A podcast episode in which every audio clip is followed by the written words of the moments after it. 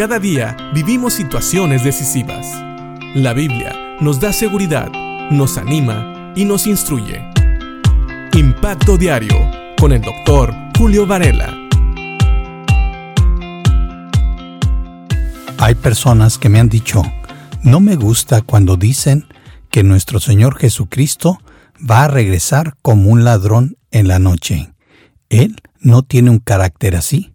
Él es honrado. Él no viene a robar, ni tampoco viene a llevarse algo que no le pertenece. Y en todo eso, esas personas tienen razón. Jesús no viene a robar, no viene a destruir, no viene a hacer las cosas que un ladrón haría. Pero esta frase no tiene nada que ver con el carácter de nuestro Señor Jesucristo. Tiene que ver más bien con el hecho de que su regreso va a ser inesperado, va a ser sorpresivo. Fíjate bien lo que nos dice la Biblia en la primera carta a los tesalonicenses, en el capítulo 5, ahora en el versículo 3, hablando precisamente de cómo el regreso de nuestro Señor Jesucristo va a ser inesperado. Dice Pablo, cuando la gente esté diciendo todo está tranquilo y seguro, entonces les caerá encima la catástrofe tan repentinamente como le vienen los dolores de parto a una mujer embarazada, y no habrá escapatoria posible.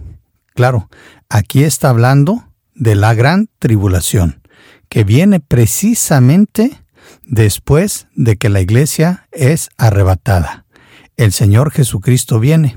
Y sabes, hay dos conceptos. Uno es precisamente el regreso de nuestro Señor Jesucristo por los suyos, el arrebatamiento, y otro el día del Señor, que es cuando nuestro Señor Jesucristo trae juicio aquí en la tierra. Y yo creo, y creo que muchos estarán de acuerdo conmigo, que el arrebatamiento es precisamente como el banderazo de inauguración de el día del Señor, que se cumple precisamente en todo este periodo que es la tribulación. Después viene lo que es el milenio, que es el reino en el cual Jesucristo va a gobernar sobre el trono de David en Jerusalén, y su iglesia va a estar con él, así como Israel.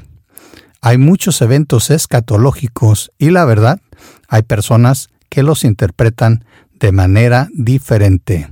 Pero creo que si Pablo está hablando aquí precisamente de la catástrofe tan repentina que va a venir sobre las personas que no fueron arrebatadas y no fueron llevadas con nuestro Señor Jesucristo, entonces creo que está hablando precisamente de lo que nosotros llamamos la tribulación. Siete años en los cuales van a venir muchos juicios sobre esta tierra.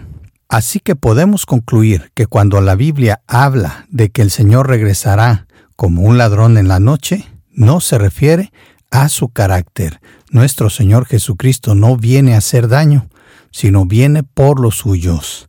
Los juicios vienen también sobre la gente que se queda aquí, pero sobre todo sobre el pueblo de Israel. Dios tiene planes con Israel y Él ha preparado precisamente estos siete años de tribulación para lidiar con ellos y prepararlos también para el milenio.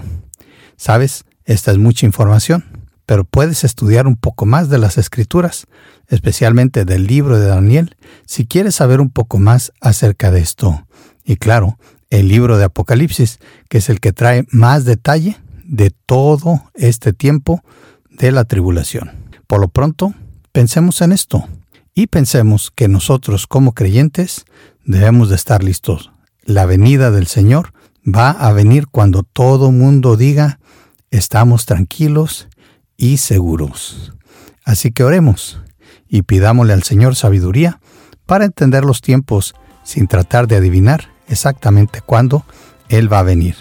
Y sigamos leyendo esta carta, porque Pablo nos seguirá dando detalles de estos tiempos.